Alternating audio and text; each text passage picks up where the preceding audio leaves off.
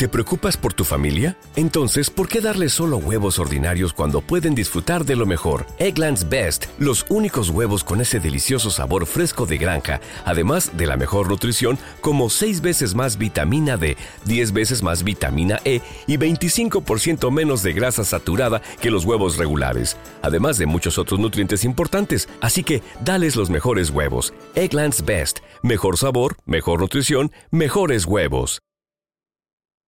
Buenas noches y bienvenidos a un nuevo programa de Susurros Jurídicos. Hoy vamos a hablar del Estatuto General de la Abogacía, de todos los cambios que han aparecido en él, de los cambios sobre la publicidad, sobre el secreto profesional, la aplicación que tiene sobre las nuevas sociedades mercantiles, profesionales, las sociedades limitadas profesionales.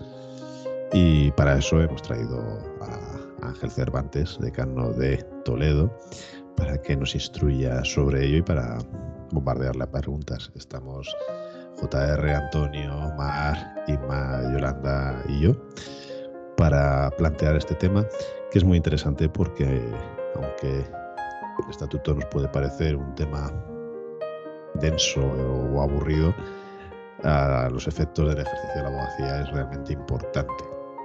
Y por eso os recomendamos que escuchéis hoy todo el programa, porque intentaremos hacerlo lo más ameno y divertido posible y os vais a dar cuenta de lo, importante que es para todos nosotros. Ángel, eh, muchas gracias por estar hoy con nosotros. Te doy la palabra para que nos hagas una pequeña introducción y luego ya empezamos a bombardearte. Bueno, pues buenas tardes, queridos compañeros. Las gracias las tengo que dar yo a, a vosotros por, por invitarme. Sabéis que soy un seguidor eh, fiel. Eh, quería yo, tenía el antojo de escuchar la voz así en directo del CIS susurrador, del, decano de, y amigo de Burgos. La escucho y ahora viéndolo aquí, pues impone mucho más el, el CIS susurrador con cariño, Guillermo. Nada, pues eso, decía a todos vosotros de verdad que, que gracias por contar conmigo. Yo aportaré un pequeño, pequeñín, ¿no? grano de arena sobre el estatuto. ¿Qué os voy a decir? Es el cuarto estatuto que tenemos, bueno, postconstitucional es el tercero, ¿no? Un primer estatuto general en el año 46, no me voy a ir por esos derroteros. Este sería el tercero que tenemos aprobado. Sabéis que fue una gestación muy larga, ¿no? de, ocho años, desde que el Pleno del Consejo General lo aprobó en un pleno de mayo del 2013, pues ha tenido ocho años, ¿no? Aquello que se tenía que haber hecho al, al calor de la directiva de servicios, de la directiva eh, 123 del año 2006, bueno, pues ha tardado, en fin, los años que ha tardado. ¿Qué ocurre? Que muchas cosas, y entramos en el, en el Estatuto General, muchas cosas que se supone que tendrían que ser novedosas, ya no son tan novedosas, es decir, desde aquello que vino marcando ¿no? la liberalización del sector servicios desde la transposición, nos acordamos todos, ¿no? de, de, esta directiva por las dos leyes, la ley 17 y la ley paraguas del 2009 y la ley ómnibus, pues muchísimas cosas están ya actualizadas. Es decir, aquí aparecen cosas, como digo, que no tienen hoy mucho sentido porque ya llevamos, como digo, años, años que han sido modificadas y sobre todo adaptadas y corregidas. Pero por centrar un poco, ¿no? Porque no podemos hablar de todo. Yo destacaría, si tuviera que destacar en este nuevo estatuto, en esta nueva norma que tenemos, que además es la más extensa de, de, de los cuatro estatutos que hemos conocido, yo creo que tiene un gran avance, que sí que es de coetáneo, en materia del secreto profesional, que nunca se había recogido. Cuando digo nunca, me refiero a la norma estatutaria, en el estatuto. Sí venía recogido en el código deontológico, en concreto en el último código deontológico que, que, entró en vigor, como sabéis, en mayo del 2019, si no me falla la memoria, en, justo cuando coincidiendo con el Congreso General de la Abogacía ¿no? de, de Valladolid, entró en vigor. Ahí hay un artículo, creo que es el más denso y el más extenso, que es el artículo 5 de nuestro código deontológico, que está, yo diría que bastante acompasado eh, con, con el Estatuto General. Bien, como digo, el secreto profesional se recoge ya hasta en cuatro artículos. Tenemos del 21, 22, 23 y 24. Prácticamente recoge todo con algún pequeño cambio. Es un poquito más aperturista, si me permitís la expresión. El, el Estatuto General es un poquito más aperturista en algunas cosas que el Código Deontológico. Se contempla ahora, como veis, como un derecho y un deber, ¿eh? un derecho y un deber del, del colegiado y un derecho, por supuesto, del, ciudadano, del justiciable. eh, hace, bueno, pues como digo, una regulación pues, un poco más detallada, entra a detallar también ya no solo el secreto, la confidencialidad ¿eh? entre los profesionales de la abogacía, que es como, como ahora nos denomina el estatuto. Bueno, nos denomina profesionales de la abogacía por aquello de un lenguaje mucho más inclusivo, pero te puedes encontrar en el texto que sigue citando la palabra decano, la palabra tesorero, ¿eh? la palabra secretario, ¿no? Incluso, como dice algún compañero eh, muy ducho en la materia, el compañero Nelson Sánchez Stuart, cuando habla de la presidencia, pues habla de, en fin, del presidente del Consejo General de la Abogacía. Hubiera dicho titular de la presidencia o hubiera dicho la presidenta, ¿no? Bueno, pues yo creo que esa figura del secreto que podemos hablar, yo creo que en materia de publicidad, si tuviera que señalar también algún paso, alguna, alguna cambio, por decirlo de alguna manera, en materia de publicidad, veníamos un poco en los distintos estatutos con el freno a mano, si me permitís la, la opinión, y se ha pasado un régimen aperturista. Eh, si, si, leéis el, el, 25, el 26, eh, perdón, el 25 y 26 no, son honorarios, el 19 y 20, ¿no? Se habla de libre publicidad de los servicios. Yo siempre cuento en las charlas cuando voy a algunos colegios que me invitan a algunos sitios, que cuando yo me colegié en el año 94, solo se permitía una pequeña placa, no recuerdo, a pie de, en el portal y en la jamba del exterior de la fachada, de 30 por 20 o algo así, es lo máximo de publicidad que se permitía. Hoy es verdad que hemos ido a un régimen muy permisivo, pero es verdad que tenemos unos límites, creo que bastante, bastante claros y contundentes, que no se pueden sobrepasar. ¿eh? Hablo del 22. Incluso una de ellas, que creo que, es acertada, que se llega a tipificar ¿eh? Sabéis que este Estatuto General sí tiene un régimen sancionador bastante completo, bastante extenso, y en el 124 se tipifica como falta muy grave un supuesto que todos conocéis, que todos los compañeros que nos estén escuchando conocen, que es cuando, bueno, pues cuando nos dirigimos, los compañeros se dirigen y hacen publicidad de sus despachos a aquellas personas que no están en condiciones ¿no? de poder tomar una decisión, porque han tenido un accidente grave, porque han sido objeto de algún tipo de calamidad pública. Bueno, pues eh, se establece un límite, un periodo de 45 días al menos donde no se podrá dirigir ese compañero ¿no? que quiera captar un cliente a, este tipo de, de posibles clientes. ¿no? Además de, de la publicidad, además de las novedades del secreto profesional, bueno, pues yo creo que a lo mejor en materia de honorarios no hay grandes cambios, sigue sin ser obligatoria, sigue sin ser obligatoria la hoja de, encargo profesional, sí es más que recomendable, ¿eh? más que recomendable, y yo lo digo mucho porque así nos evitaremos eh, muchos sustos y muchas reclamaciones a posteriori, no solo por los honorarios, sino por el objeto concreto de lo que va a ser el encargo. Si entra la primera instancia, solo, y la segunda instancia, los incidentes y la ejecución será objeto de nueva negociación. Si entra todo, yo sigo diciendo que aunque no sea obligatoria, pues más que recomendable. Eh, no sé si algún aspecto más del régimen de sociedades profesionales, aunque se toca de forma muy, muy vaga, ¿no? Son cuatro o cinco artículos, pero yo creo que nos puede dar juego también.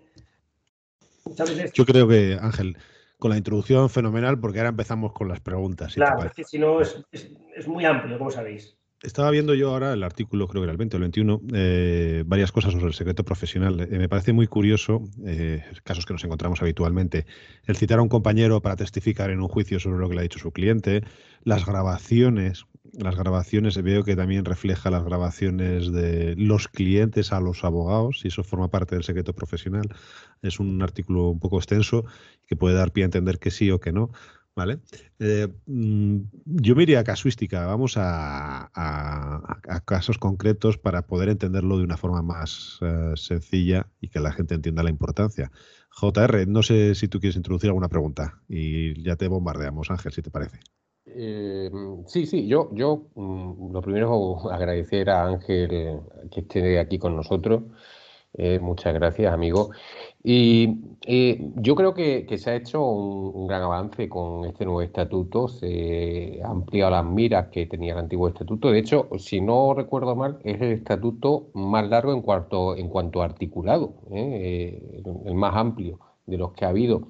Eh, respecto del secreto profesional, a mí me, ha encantado que se introduzca en el Estatuto de Abogacía. Es más, espero que en, la ley orgánica, que creo que se tramitará como ley orgánica del derecho de defensa, o al menos que se, prevé, pues figure y se amplíe y se redacte perfectamente y se recoja eh, todo lo que es la cuestión del secreto profesional que tan importante es para nuestra profesión. Y lo que quería preguntar es que este secreto profesional mm, redactado aquí como novedad eh, la intervención de los decanos eh, cuando hay registros en, despachos. ¿Nos podrías comentar, eh, Ángel, cómo, qué, es lo que se recoge en el estatuto? Sí, es también, esto es novedoso. Bueno, novedoso en parte. Es el 24, me parece, el último de los artículos que regulan de los cuatro.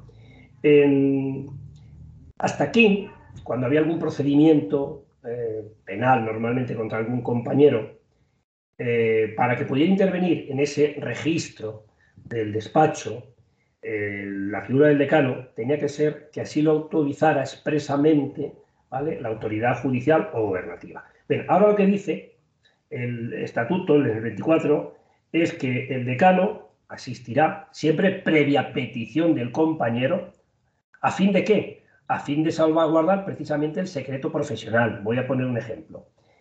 Mañana hay una entrada de registro en un despacho de un letrado y, como sabéis, es bastante frecuente que lo que hacen es, permitirme la expresión, arramblar con el ordenador, con el disco duro y con los expedientes. Oiga, mire, no, usted se va a llevar y se va a circunscribir, a lo que sea objeto de las diligencias. Si aquí hay un presunto delito de blanqueo de capitales en el que presuntamente esté eh, eh, siendo investigado un letrado, pues todo lo que afecte a ese expediente, a esos procedimientos, a esos antecedentes, a, esos eh, documentos, serán los que usted se van a llevar. Pero si aquí hay un disco duro que tiene, no sé, materia de divorcio, de herencias, documentos privados, no tiene por qué irse. Entonces, es siempre a requerimiento del, eh, del compañero, ¿vale? Que diga, oye, yo quiero que venga no voy a decir que seamos un feratario, pero quizás lo que está haciendo la norma es que asistamos para velar, dice la norma, por la salvaguarda del secreto profesional. ¿eh? Y sobre todo porque el registro, así como el resto de las actuaciones, se limiten exclusivamente a lo que es objeto de la investigación. Un poco de figura garante. Entonces, ahora, si lo pide el compañero, asistiremos, y antes, que ya existía, era discrecional, si la autoridad judicial o gubernativa quería, pues mandaba una comunicación al decanato. Yo eh, llevo bastantes años en el colegio, antes como vicedecano y ahora como decano. Se han producido, no muchos afortunadamente, pero sí que ha habido entradas y registros en, algún despacho en Toledo, en alguna operación incluso conocida a nivel nacional, y jamás, jamás nos dirigieron una mala comunicación al decanato para poder participar. Creo, coincido que es un avance, por lo menos es una baza que se le pone al compañero. Oye, si tú quieres que el decano como máximo representante, quieres que esté ahí un poco como, bueno, pues como garante ¿no? de, lo que se va a hacer en tu despacho y para salvaguardar esa integridad en el secreto profesional, yo creo que es muy, muy interesante. Y después, de otro lado, eh, eh, eh, si no recuerdo mal, el, estatuto respecto al secreto profesional establece que el secreto profesional se extienda a todas aquellas personas que colaboren profesionalmente con, el abogado, con la abogada, ¿no? Eso incluye también eh, aquellas personas, bajo tu criterio, aquellas personas que no sean abogados y que estén eh, participando en el despacho de abogados como eh, contratados, por ejemplo. Sí, sí, además lo dice. Primero, dos, dos precisiones importantes. El secreto profesional es una mochila que va a venir con nosotros ad eternum, siempre. Y cuando digo con nosotros, con todos los que formamos parte del despacho, si estamos en un despacho colectivo, con el personal administrativo, con el personal auxiliar, con la secretaria o secretario y con el chico pasante para entendernos, bueno, para un chico que tengamos eh, un alumno en prácticas, afecta al personal, eh, a los profesionales de la abogacía y al personal administrativo o colaboradores. Más, además de ser sine die, como yo, yo lo explico, que es una mochila que llevamos, que nos llevaremos a la tumba, el secreto profesional, si alguno de estos compañeros de ese despacho colectivo cambiara de despacho, pues está trabajando conmigo, pero eh, conoce el procedimiento porque lo estamos llevando aquí, pero mañana se va con la competencia o se va a otro despacho a Madrid o de Toledo. También le persigue el secreto profesional. ¿eh? Eso es claro. Perfecto, Yolanda. No sé si, me querías eh, aportar algo ahí. Era sobre, es más sobre el tema de la publicidad del artículo 20 del 22C, que sí que nosotros efectivamente ya ahora está específicamente regulado y con un plazo temporal para no poder ofrecer nuestros servicios a determinadas víctimas, ¿vale? Bueno, las víctimas en general de determinados sucesos, pero esto nos choca y yo he tenido precisamente varias quejas de compañeros con eh, sociedades que no son sociedades profesionales, que no son sociedades de compañeros, sino que son sociedades mercantiles, ajenas totalmente, pero que ofrecen eh, la tramitación de determinados servicios, como son el tema de las herencias, haya habido accidente eh, o no, o otras cuestiones alrededor de todo esto, ¿no? Entonces resulta que, claro, que nosotros, pues realmente, como colegio, al no ser ninguno de estos integrantes en una sociedad mercantil, pues no podemos iniciar ningún tipo de trámite. Nosotros sí lo tenemos muy regulado, pero quedan al margen de esta oferta de servicios que yo creo que debería de ser regulada por ley para cualquier tipo de sociedades que se dediquen a esto, porque están haciendo los mismos, las ofertas de los mismos servicios a víctimas sin cumplir ningún tipo precisamente de ese eh, periodo, por decirlo así, de garantía para que se pueda sopesar una, una decisión meditada más que una pregunta, es, es una reflexión de nosotros nos autocensuramos, por decirlo así, nos autorregulamos, pero eh, no se ve de contrario la misma regulación para las sociedades que no sean profesionales, claro. Yo coincido contigo y yo creo que hay un vacío. Mira, hoy, hoy mismo, esta mañana, hubo reunión de la Comisión de Ordenación Profesional, que es un poco quien ve pues, todas estas materias que estamos comentando. ¿no? Y hoy se ha puesto de manifiesto en, Galicia, donde una fundación, que no se sabe muy bien quién es, y quien la integran, la, duda es que incluso parece que no hay ni abogados, iba a firmar un convenio, estaba proponiendo la firma de un convenio con el Servicio Público de Salud gallego, no sé cómo se llamaría aquí, sería el SESCAM, ¿no? El, Servicio de Salud. De... Sergas. Bueno. Allí se llama Sergas. Bueno, pues eh, una fundación ¿Para qué? Para que los accidentes de tráfico y gente que tenga grandes lesiones, los grandes lesionados medulares, a través de no sé qué fundación, y entonces se ha suscitado hoy para averiguar un poco. Problema, lo has apuntado tú muy bien. Nuestras normas, nuestro régimen deontológico, nuestro régimen sancionador, que es muy profuso, ahora, como habéis visto en el, en el nuevo Estatuto General, eh, se aplica a los letrados, se aplica nuestro régimen sancionador es a los abogados. Extramuros no podemos llegar. Pues es un poco, no sé si eh, conocéis un poco la casuística del intrusismo atípico. Aquel que hace una persona que tiene un título de graduado en Derecho, incluso ha superado el máster, pero no se colegia. ¿Qué ocurre con eso? Pues que al final hay un cierto, si me permitís la expresión, un cierto limbo porque no es perseguible penalmente, porque eh, ya sabéis que si tiene el título no constituye el ilícito penal, si no hay una ley autonómica que sancione esas conductas, Castilla-La Mancha no la tiene, si tenéis a su contrario, creo que solo la ley de colegios profesionales catalana, andaluza y no sé si la balear, sancionan estas actuaciones.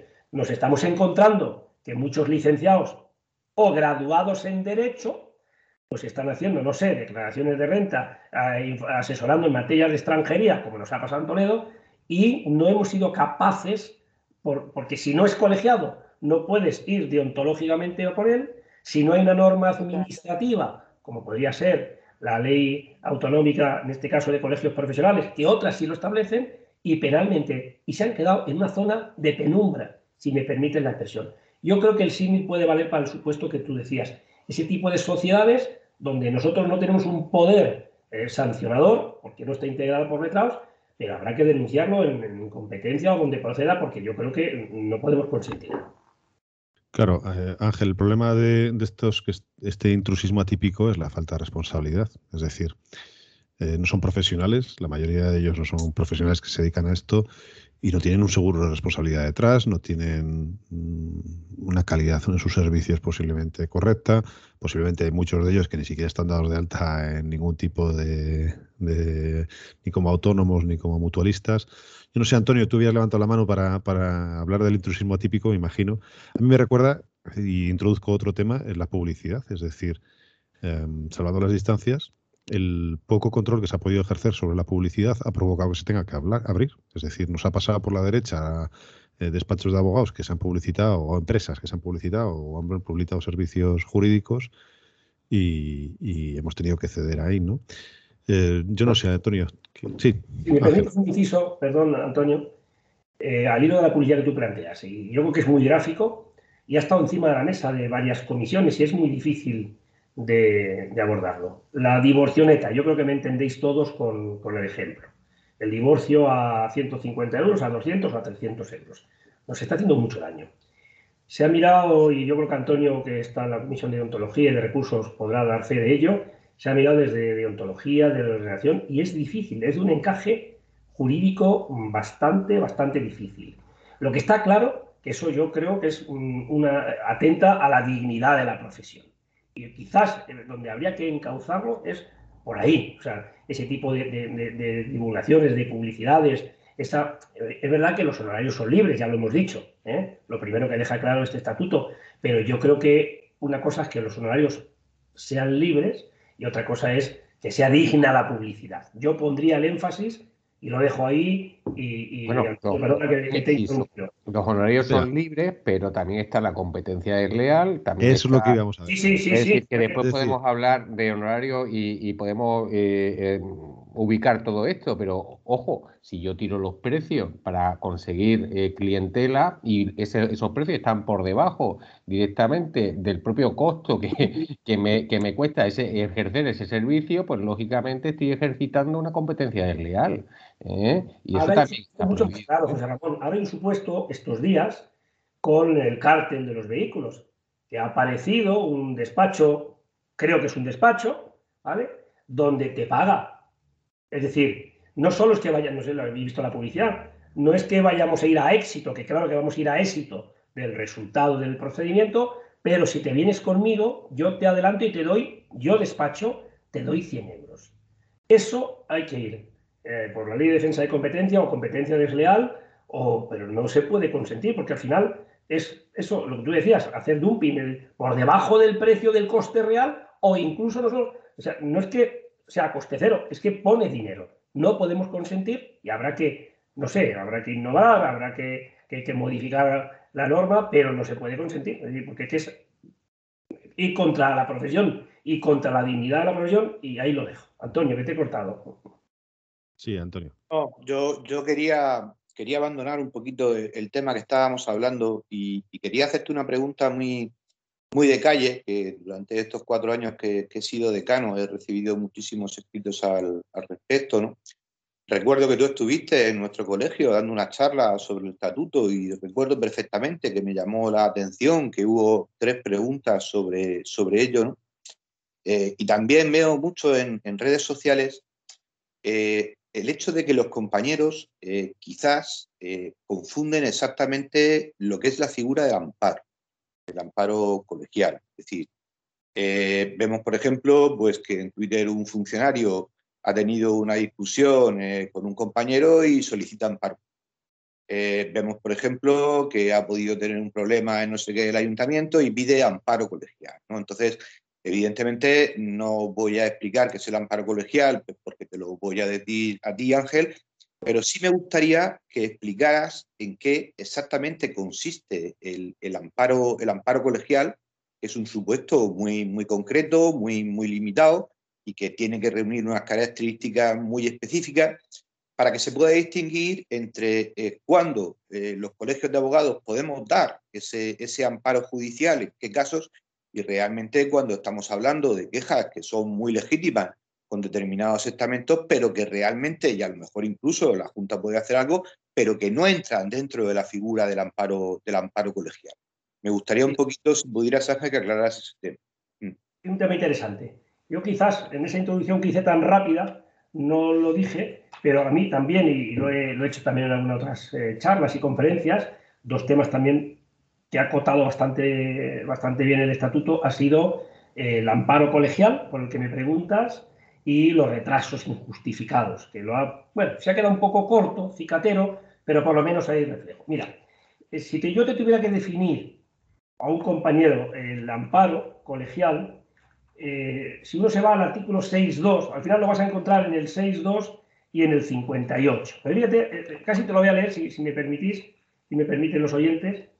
Dice, el 6 habla del derecho de defensa y de asistencia por los profesionales de la abogacía.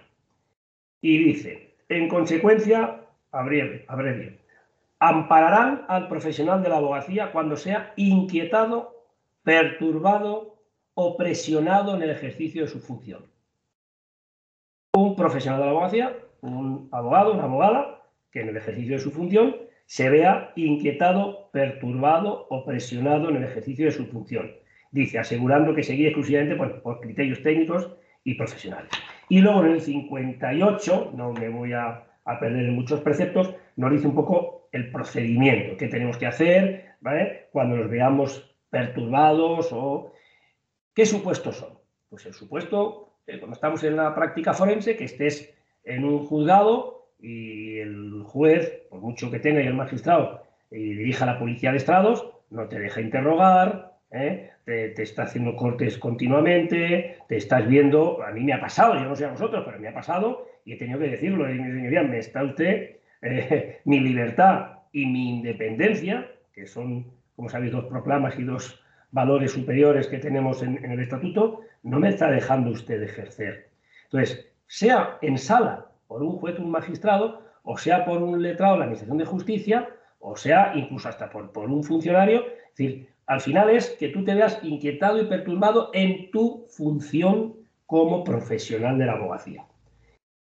Eh, si quieres acotarlo un poco más, mira, el 58.2 dice que el profesional de la abogacía que considere que la autoridad, juez o tribunal que coarta esa independencia y libertad, ¿eh? o que no le guardan la consideración debida, imagínate que en sala, pues, pues, algún soberbio, lo digo en tono aquí un poco medio cariñoso, bueno, pues mm, la consideración debida que yo tengo al resto de operadores, al fiscal, al juez, al letrado de la Administración de Justicia, también la reclamo para mí. Cualquier compañero que se vea en estos supuestos deberá hacer uso de esta facultad de poner el conocimiento del colegio. Nosotros lo hacíamos incluso antes de que se recoja expresamente en el Estatuto General. Aquí un juez en Toledo Capital, suspendido por la comisión disciplinaria del Consejo General del Poder Judicial, eh, seis meses. Pues, eh, y si puedo contar de forma muy breve, en un interrogatorio un detenido. Un interrogatorio un detenido que, bueno, pues el hombre tenía sida y de muy malas maneras, tirando el bolígrafo, recriminando la letrada, sin dejarle de hablar, que, tirando los bolígrafos, pero tirarlos muy malas formas. Y aquello estaba grabado y se formó una queja. Ya no es solo por el justiciable, es que no podéis imaginaros el trato y lo que aguantó, era una compañera, lo que aguantó la compañera. Entonces, a ver, yo tampoco hay que soltar a los compañeros que estén todos los días haciendo quejas de todo. Pero yo creo que las más graves, cuando afecten a, nuestra libertad, a nuestra independencia, a, lo más básico de nuestra profesión, yo creo que hay que hacer uso de ese amparo. ¿eh? Claro, lo, que yo también quería comentarte, Ángel, creo que lo has explicado fenomenal, pero porque acabara de quedar claro, es que, eh, y, nos vamos al 58, que tú acabas de hacer referencia, es que eh, el, amparo colegial es una figura que realmente es muy importante, pero queda limitada al ámbito de la actuación eh, nuestra en, el acto propio del juicio frente a un exceso, como tú has dicho, en sus funciones del juez, pero que no es una figura que cubra ningún otro aspecto. Es decir, cubre ese aspecto en concreto. Si tú tienes un problema porque te falta el respeto un funcionario de la Administración de Justicia, pongamos, por ejemplo, estaríamos en una situación que evidentemente haría fenomenal en denunciar ante tu colegio de, de abogados cuando se den las circunstancias, pero no concurre ese amparo judicial. El amparo judicial supone la coacción o la libertad en el, ejercicio del derecho de defensa dentro del propio tribunal. Son dos cuestiones absolutamente distintas, que es lo que me gustaría que quedara claro, sobre todo un poquito por lo que he podido vivir o por lo que veo mucho en redes, esa confusión que existe de que el amparo lo cubre todo. No, el amparo es una figura muy específica que cubre exactamente lo que tú acabas de decir. Sin perjuicio de, aunque no lo llames amparo, si tienes un trato eh, denigrante por parte de un funcionario o, poco decoroso de un LAG, puedes hacer una queja y elevarla al Ministerio de Justicia. Los funcionarios y los letrados, sabéis, lo sabemos todos, que dependen del Ministerio, no será un amparo estricto sensu, pero tú elevarás una queja formal y lo documentarás y lo mandarás al Ministerio. Igual que el amparo es contra jueces magistrados en esa función que ya hemos dicho, ¿no? y en la Policía de Estados y cuando estamos interviniendo en el juzgado, irá al promotor de la acción disciplinaria en el seno del Consejo del Poder Judicial y se va a abrir un expediente. ¿vale? Pero el amparo estricto sensu es el que hemos dicho, el del 58.2, que es aquel profesional que en el ejercicio de su función, estando en sala, cualquier juez, magistrado, bueno, pues lo que hemos dicho, ¿no? Las actuaciones que se vean un poco más.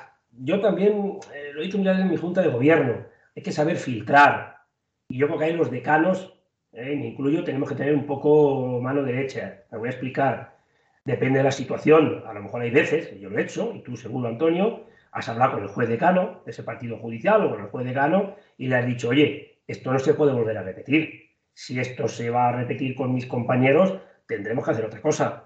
Pues muchas veces me consta que ha ido el juez decano, ha hablado con ese juez y se han resuelto los temas. Es decir, esa labor también es nuestra. ¿eh? O sea, mm, yo he, mandado quejas y he puesto un ejemplo real donde se suspendió un juez hace 3, 4 años, pero también hay que filtrar y hay que hablar un poco. Yo soy, a mí me gusta, si se pueden depurar algunas cuestiones, depurarlas. Y si hay algo que es reiterativo y no se depura, deben ser quejas y, amparos.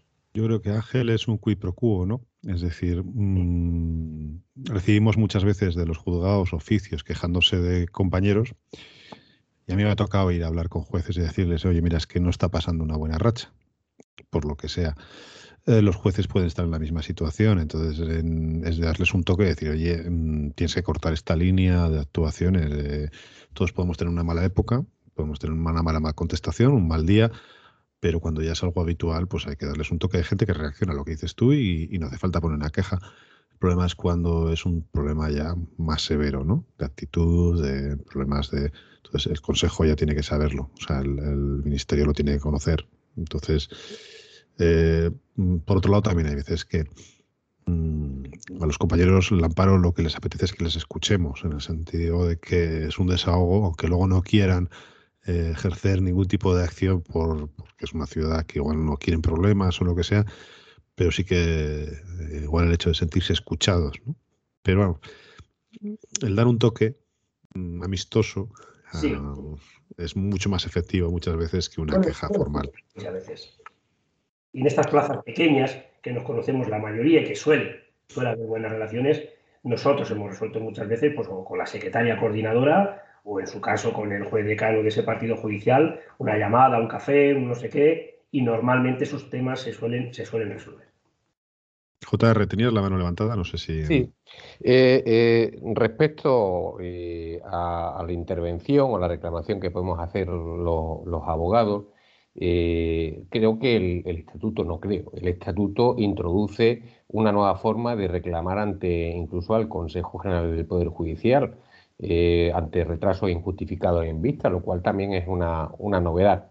Quisiera que, que nos puntualizase eso. Y después, por otro lado, eh, cambiando también de, tema, aunque ya he señalado antes que el nuevo estatuto de la abogacía em, pues, introduce lo que es el lenguaje inclusivo, eh, introduce cuestiones de igualdad, yo creo que introduce una cuestión muy importante y es que cambia la denominación en el estatuto de los colegios, los antiguos colegios de abogados y pasan a denominarse colegios de la abogacía, lo cual eh, entiendo que implica que todos y cada uno de los colegios de abogados que no hayan cambiado esa denominación anteriormente, digo que creo, ahora, ahora, ahora lo matiza o lo matizamos, eh, desde luego deberían, deberían cambiar esa denominación para ajustarse a lo que es nuestro estatuto de la abogacía, que es nuestra norma que rige esta profesión. Y eso es lo que, lo que te pregunto, lo que pongo sobre la mesa. Muy, muy interesante, como siempre, José Ramón. Eh, yo voy a dar mi, mi, humilde opinión. En la primera de las cuestiones, los retrasos en las actuaciones judiciales, pues también lo tenemos reglado en el 57. Yo siempre me apoyo aquí, además del 57 del, nuevo EGAE, del estatuto, en el 10.2, creo que es la, la letra I del código deontológico. Ahora me explicaré. Dice, es un poco ambiguo, el estatuto es un poco impreciso. Dice, fijaros, los profesionales de la abogacía esperarán un tiempo prudencial sobre la hora señalada en que deban intervenir, transcurrido el cual, sin causa justificada, formularán la pertinente queja ante el mismo órgano y luego ante nosotros, ante la Junta de Gobierno. Claro, yo os pregunto a vosotros, ¿qué es un tiempo prudencial? ¿Cuarto de hora? ¿Media hora? ¿Una hora? Eh, la semana pasada yo en el social estuve tres horas y media de espera. ¿Eso es prudencial? En fin, yo, ¿dónde me voy? Yo lo taso en media hora, pero no que lo tase yo. Eh, nosotros nos hemos normado, nos hemos dado un código deontológico bastante duro. Además, yo creo que debe ser una de las señas de identidad ¿no? de, de nuestros eh, colegios, de nuestras corporaciones, esa deontología. Y dice, dentro de las obligaciones de los compañeros que nos hemos dado en el 10, que seamos puntuales, que si hay algún retraso comuniquemos nosotros, obligaciones de los letrados, ¿eh? hacen su contrario para con los juzgados. Y cuando se vaya a ver un retraso superior a media hora, tendremos obligación de comunicar al compañero, por los medios que tengamos al alcance o al juzgado, el retraso. Pues yo me lo aplico en su contrario y cuando, porque como no me lo dice el estatuto y me dice que esperará un tiempo prudencial, pues yo creo que ese tiempo prudencial debería tasarse en media hora. Vuelvo a decir lo que hemos dicho antes con los amparos. Yo creo que también hay que tener un poco mano izquierda y mano derecha, dependiendo muchas veces de los retrasos. También hay veces que los retrasos los provocamos los compañeros que estamos en un informe, en un procedimiento y nos gusta escucharnos y estamos, en fin. Ahora bien, si esos retrasos son siempre en el mismo juzgado, si ese retraso en las plazas pequeñas nos conocemos, que está el magistrado todavía leyendo el marca, lo digo en tono cariñoso, es un ejemplo, ¿no? Pues esos retrasos serán a lo mejor los que hay que denunciar o antes de denunciarlo, vuelvo a la receta anterior, al juez decano me están llegando, como decano del colegio, me están llegando muchas quejas por los retrasos del juzgado número X de este partido judicial. Y son sostenidas en el tiempo, son recurrentes y son del mismo juzgado. Vamos a resolverlo porque si no, pues tendremos que ir por la vía de la queja oficial que también se va a elevar, como sabéis, al Consejo y al propio Tribunal Superior de Justicia de la Comunidad. Yo intento hacerlo así, ¿eh? porque no sé en vuestros partidos judiciales, pero aquí están como muy localizados los retrasos, esos casi persistentes y a diario.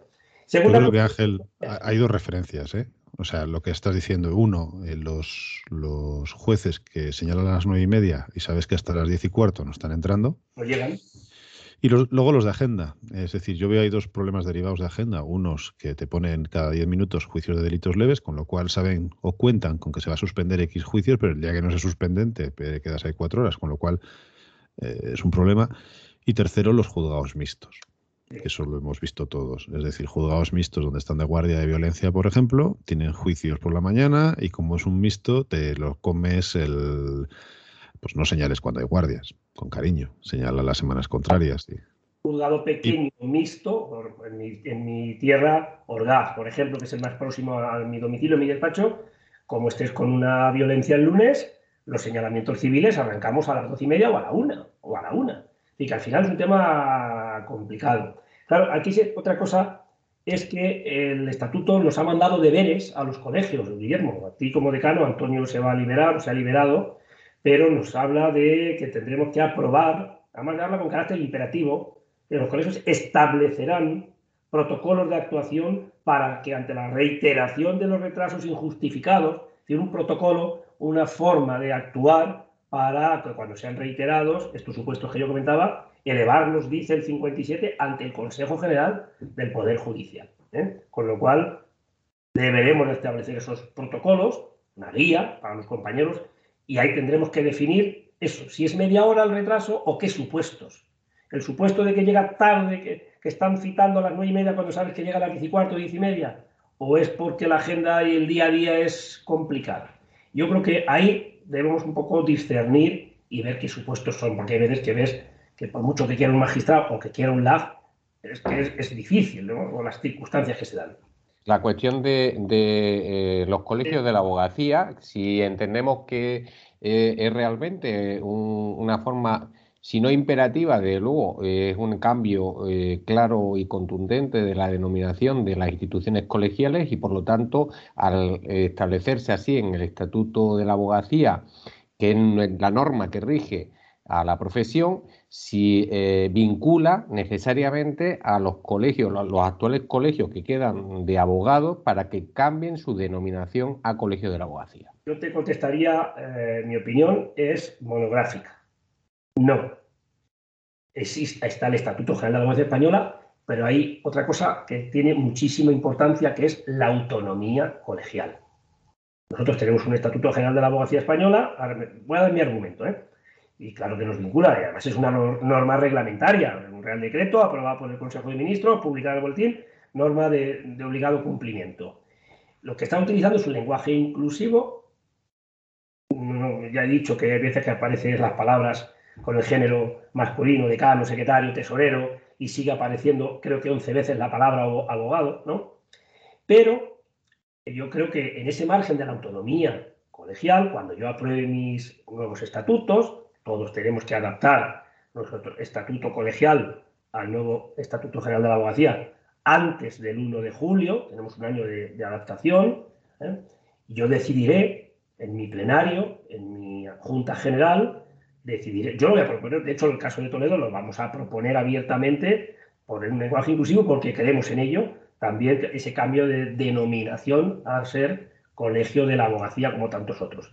Pero os puedo decir al menos dos casos, dos supuestos. Público, creo que Oviedo lo llevó a su Junta General y salió mayoría de nos, de noes, y, y no se aprobó. Y no pasa nada. Yo no creo que imponga de forma imperativa por encima de ese, permíteme, autonomía colegial, la imposición automática y obligatoria. Yo lo recomiendo, yo voy a practicar con el ejemplo y en mi colegio, porque creo en ello, de verdad, lo voy a llevar en la próxima adaptación de estatutos. Pero yo creo, insisto, poder estar equivocado, que no nos impone esa obligación. De todas formas, perdonarme que me meta por el medio, pero sí que es eh, ciertamente curioso eh, que se hable de decanos siempre. Mm, no hay referencia a decanas, por ejemplo.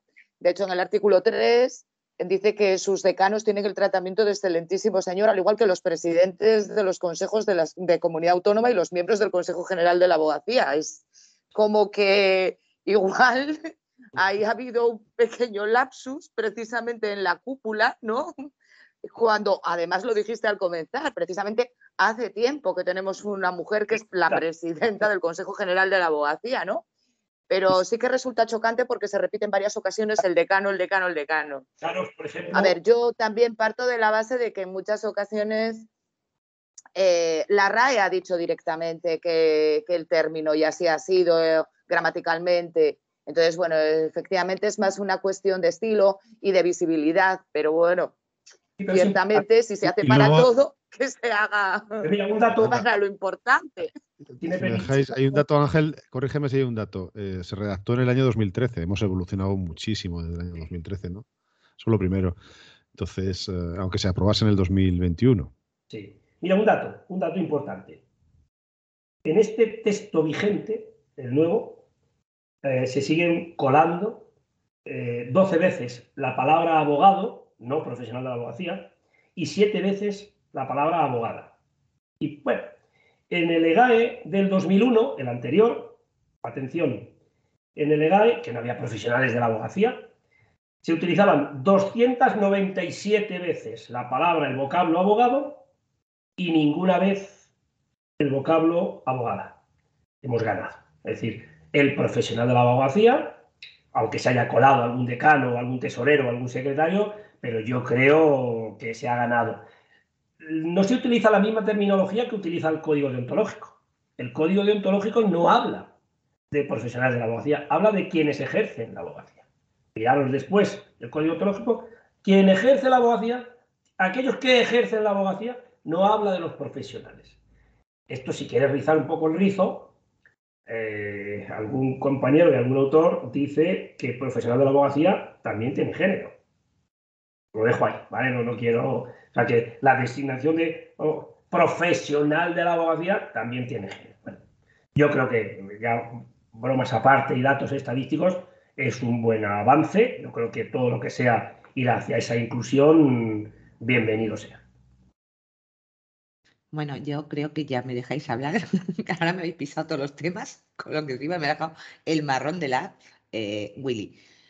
Em, iba a decir dos cosas que ya se han adelantado un poco, pero cuando hablabais de los problemas de, media hora, tal, de los retrasos, eh, lo que vemos también mucho es cuando nos señalan en dos jugados a la vez y nos dicen, te da tiempo a llegar, y no te da tiempo a llegar. Y entonces se produce el retraso. Entiendo que ahí... Mm, incluso antes, me contestas tú, Ángel, deberíamos eh, pedir ese amparo o pedir esa, esa eh, o hacer esa queja de que no me señalen porque usted piensa que voy a llegar a tiempo, porque es que luego, luego hay los retrasos que hay. Lo primero que pediría es la suspensión en el procedimiento más nuevo, por decirlo de alguna manera, el señalamiento que se producido de forma más, más nuevo, yo pediría la suspensión. Mire usted, yo no tengo el don de la ubicuidad, si además es en dos partidos judiciales distintos yo no quiero matarme ni que le ponga una multa de velocidad y es que además probablemente no llegue. Si se celebrara o hubiera algún tipo de perjuicio, yo pediría el amparo clarísimamente. Me, refería, Ángel, a esos casos en los que tú has pedido la suspensión y llega el juzgado y te dice, mire usted, como estamos en la misma ciudad y en la misma sobre todo nos pasan partidos judiciales pequeños, porque en, otros que son más grandes a lo mejor el desplazamiento es más largo, pero en pequeños sucede que tú pides la suspensión y dices, es que tengo un juicio a las nueve y cuarto en el penal y o en el civil, que normalmente es el que no te quieren suspender. Y luego tengo otro a las 10 en el penal, por ejemplo, ¿no? Y tú pides la suspensión en uno de los dos, como tú dices, el que sea el primero que tienes señalado, y te dice el juzgado, bueno, pues como lo tiene usted ahora, a usted le da tiempo a venir y señalar, o sea, y celebrar. Y ya si eso, pues eh, explique usted al otro cuando no llega. Pues te decía que yo creo que ese amparo lo debemos pedir antes, o sea, cuando el juzgado nos dice, oye, mira, no, que te vieras sí o sí, aunque hayas pedido la suspensión. Eso me ha pasado a mí y me lo han pedido, llámalo amparo o llámalo llamada de teléfono. Como tú quieras, efectivamente. No he resuelto ese amparo, lo he resuelto vía decano. Vía, vía decano. ¿eh? Vale. Pues esto, es, importante porque se habla mucho además en, redes y demás y lo hice hace muy poco. Las relaciones que tengamos entre los distintos profesionales y lo receptivo que sea la otra parte. Entonces, oye, mira, el compañero, hay veces que es incluso entre dos partidos judiciales, no va, ya sabes, no se preocupe, que lo van a esperar. Es más, yo he hablado con el juez titular, me ha dicho el decano, y lo van a poner el último para que venga súper, súper tranquila, que está a 30 kilómetros. Bueno, eso es querer dar soluciones. ¿eh? Hay veces que depende de la casuística y hay quien pues, se cierra y no, no hay soluciones. A mí me ha pasado, por ejemplo, otro supuesto, que me ha pasado a mí suspende, tienes dos a la misma, a la misma hora, y dices, oye, no puedes, no, no, no, pero como sois cuatro en el despacho, ya, ya, pero perdona, pero el cliente en este asunto confía en mí, hay cuestiones muy personales, hay cuestiones que solo me ha contado a mí, que confía en mí, y no le puedo decir que como somos cuatro, vaya mi compañera, que, es mejor profesional que yo, que es bastante mejor que yo, pero que no conoce el asunto ni conoce esos matices personales que le ha contado el cliente. Y aquí tenemos una alaj en mi, tierra, en mi zona, en Toledo, que sigue con lo de que sois tres, o sois cuatro, o sois veinte, y no se dan cuenta de la singularidad de un procedimiento. También lo hemos resuelto por esa vía. Sí, es que, eh, me, alegro que lo digas, Ángel, porque es una cosa muy importante que nos pasa mucho. Piensan que los abogados somos sustituibles mm, y no, no lo somos. Yo, en diez minutos o en media hora lo que me lleva contando el cliente durante seis meses y la vista es el lunes. Eh, no puedes. Aparte, el cliente no lo entiende. Ha depositado la confianza en ti y muchas veces intuita de persona, que tu compañera sea un crack o tu compañero, pero yo confío en ti, tú lo he contado a ti. Es, es difícil. Efectivamente. La otra era la crítica que ya habéis adelantado. Efectivamente, creo que el problema es que se apruebe en 2021 un estatuto de 2013. Lo del lenguaje inclusivo, yo soy muy pesada con ello, diga José Ramón lo ha adelantado.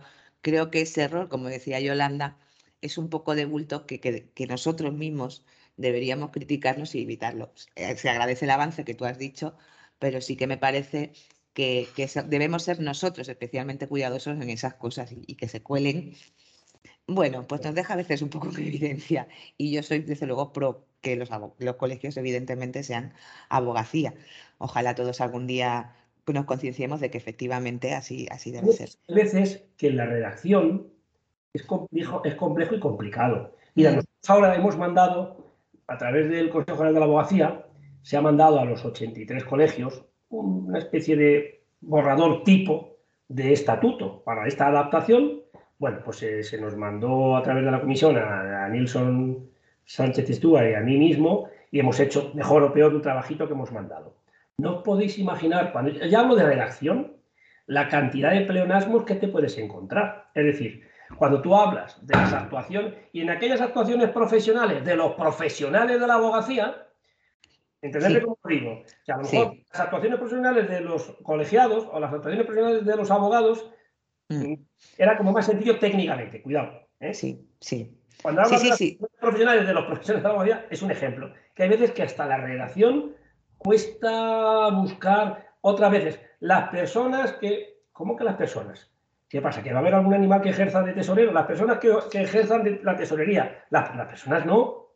Yo pero las personas. Sí, yo entiendo la complejidad, Ángel, pero es cierto que nosotros debemos ser ejemplo es cierto que no se debe rizar el rizo con, para mí no se debe rizar el rizo con el lenguaje inclusivo, o sea, no podemos ir a unos extremos y, debemos, debemos normalizarlo, pero precisamente nosotros somos los primeros que tenemos que normalizarlo y hacer ese esfuerzo de darle esa redacción que se, que se convierta en un lenguaje inclusivo que podamos utilizar todos de forma normal.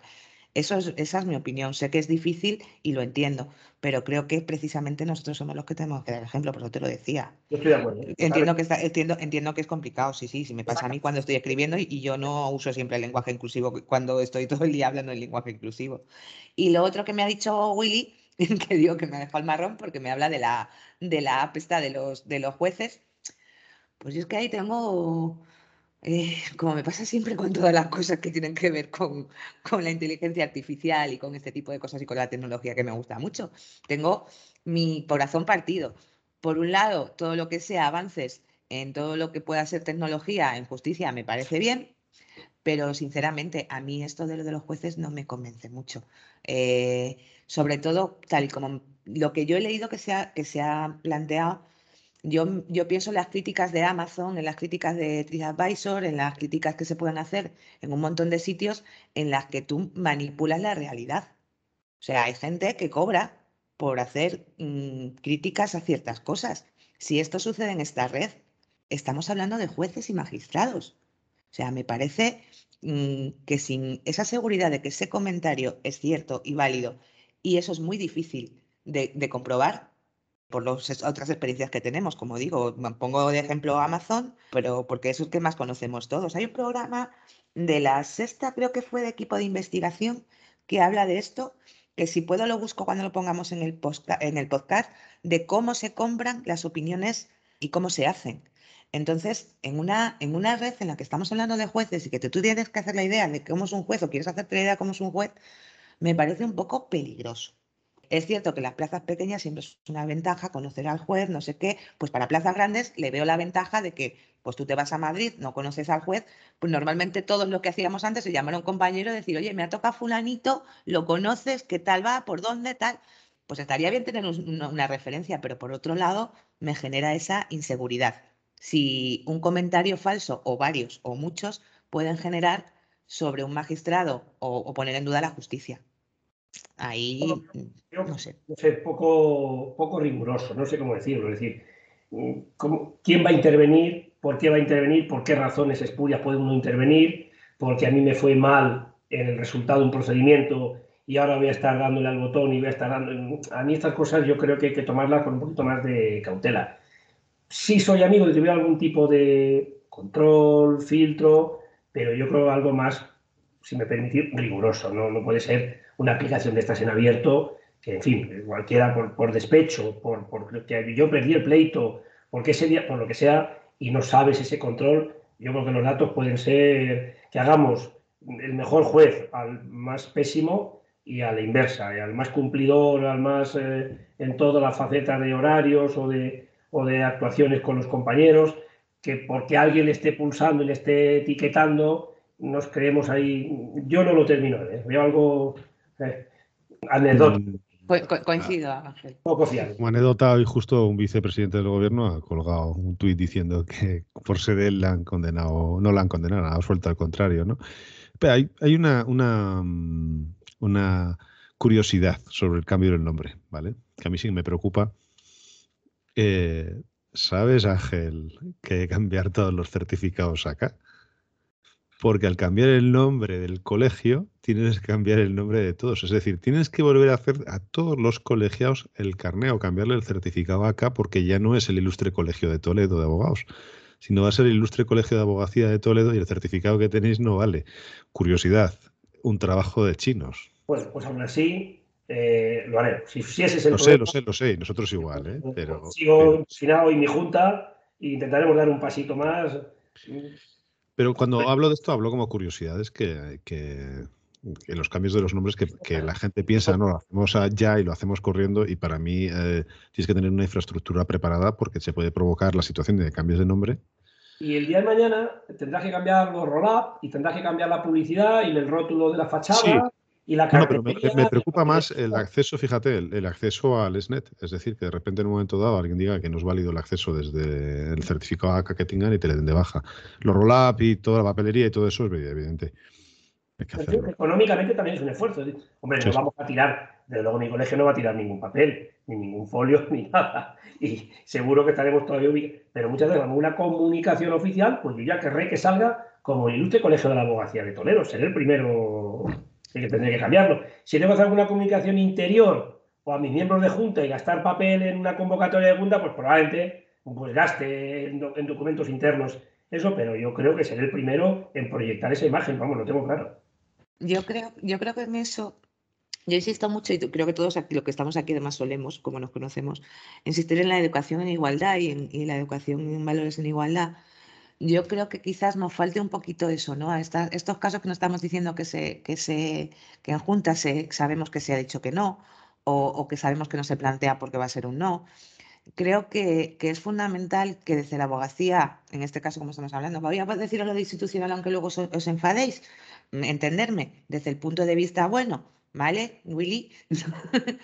Em, me refiero a las juntas de gobierno y demás, creo que son los primeros que deben estar convencidos y saber de qué están hablando y tener esa formación para saber trasladar a sus colegiados porque se está haciendo ese esfuerzo, porque es verdad que primero tienen que entender los colegiados por qué debemos y nos debemos a este, este, este, estatuto, nos debemos también a lo que abogacía está planteando, estamos hablando además de derechos humanos, tenemos que entender esto y además tenemos que entender que va a suponer un gasto y que no nos vamos a tener que asustar porque suponga un gasto, porque es un gasto necesario, porque va a redundar en beneficio de toda la abogacía. Creo que, quizás ese, pasito eh, se debería dar a lo mejor entre desde abogacía y la Junta, no lo sé. ¿eh? A mí me, gustaría comentar una, anécdota que no tiene, no tiene importancia, pero sí me llamó la atención, me marcó mucho respecto a los retrasos en los juicios, que a mí era una cuestión que me producía profundos, grandísimos, grandísimos enfados, ¿no? Y que, como ha dicho Ángel, pues las causas con todo el cariño, de que después está leyendo el marca, que sale a tomar café, a que espera al fiscal, a nosotros no, eh, agendas mal organizadas que implican necesariamente que no tienen en cuenta. yo recuerdo una vez que en un juzgado especializado de Cartagena, solo, solo había uno, no, no quiero decir cuál es, que no, no sé, aquello fue un poco particular y no me gustaría repetirlo, pues se estaban produciendo retrasos que eran auténticamente eh, impresionantes en los señalamientos en cuanto al tiempo de duración y en cuanto a lo que tú tardabas en entrar de juicio a juicio. Y aquello realmente era chocante porque eh, cuando conocías a, la jueza que, que, estaba encargada de ese juzgado, realmente era una persona muy, muy trabajadora, diligente, muy agradable y, no sé, producía, producía extrañeza, ¿no? Como dice Ángel, yo tenía muchísimas quejas y yo, pues, en vez de hacer otra cosa primero, pues lo que intenté fue, la llamé por teléfono, le dije si podía hablar con ella, muy amable me, me dijo que sí, y al día siguiente, pues, me senté en su despacho y le, le conté el problema. Y la verdad es que con una sinceridad muy, muy grande y además me, me convenció me enseñó la cantidad de expedientes, entonces, esto hace tiempo que tenía por todo sitio, la cantidad eh, de procedimientos que tenía, la ratio que tenía que llevar de procedimientos en proporción a lo que era su juzgado. Me dijo una frase que nunca se me olvidará. Sí, me dijo, dice, mire, la única forma de que yo esté señalando para dos años después, lo cual es una vergüenza, y no lo esté haciendo para cuatro lo cual ya no sería una vergüenza, sino sería inadmisible, es acumular todos los días 14 o 15 juicios, sabiendo que va a haber retrasos y que todos los justiciables lo van a padecer, porque si yo no estaría haciendo esto, no estaríamos hablando de dos años, estaríamos hablando de cuatro. Y aquello a mí se me quedó grabado, eh, eh, por, era por aportar un poco la idea de que nosotros siempre pensamos que es culpa, la mayor parte de las veces lo es, pero es verdad que muchas veces con los medios que cuentan o se produce esa hiperacumulación de juicios sabiendo que se van a retrasar, sabiendo que va a ser imposible, o es que nos iríamos a años para celebrar señalamientos, ¿no? Y, bueno, me... me Manos, Antonio, en los partidos judiciales pequeños, el que más visitéis o el que más frecuentéis, yo no sé vosotros, pero yo los que tengo más próximos, hay menos funcionarios, menos que hace 20 o 25 años. Y el nivel de entrada de litigios, no sé cuál es la ratio, pero se ha multiplicado por dos o por tres. Y tienes no los mismos funcionarios, menos que hace 15 o 20 años. Ya te decir que sean de mejor calidad, peor calidad, si son interinos, si hay mucha movilidad, no hay movilidad. Pero claro, si tú estabas en un juzgado mixto, seis eh, funcionarios, y hoy hay cuatro, y has multiplicado y la pendencia que tienes mm, es de, 300 asuntos por cada año, es que es imposible. O sea, que muchas veces también es, para entenderlo. Y el juez que está ahí en ese juzgado, que es voluntarioso y que quiere arreglarlo, es que tampoco tiene una varita mágica. Es que tengo los funcionarios que tengo, mire usted el nivel de procedimiento, y además es que lo ves, es que lo ves, en los juzgados pequeños lo ves. Y mm, mire usted, si aquí no se dota de medios económicos y de medios humanos, pues vamos, difícil. ¿Qué queremos? que yo le cite, como tú dices, Antonio, dentro de cuatro años, o que afinemos los pleitos y tengamos 16, 18, 20 señalamientos, sabiendo ya desde el minuto uno que no vamos a cumplir. Es que es complicado. Y al final tienes que resolver. Entonces, yo también, a veces, lo que es la empatía, poner, ¿no? ponerte en los zapatos del otro. Conoces a los jueces y sabes quién es voluntarioso, quién trabaja y hablas con ellos, incluso fuera del juzgado, que te tomas un café con los compañeros y con algunos jueces, que todavía te puedes tomar un café, y te lo cuentan y dices, pues es que, pues, me pongo yo también en la piel de, esta mujer o de este hombre, que es complicado. Difícil. Atajarlo sin medios, muy difícil. Pues yo creo que Ángel, si te parece bien, lo dejamos aquí. Te invitamos a otra otro día al programa si quieres para terminar otros temas que se nos van a quedar en, el aire o se nos han quedado en el aire.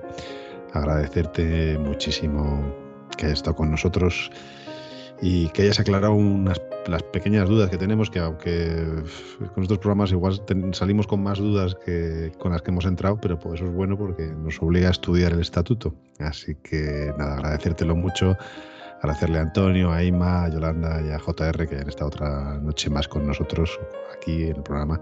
Y, nada, a todos los que nos han estado, estado escuchando hasta ahora, pues, pues muchísimas gracias.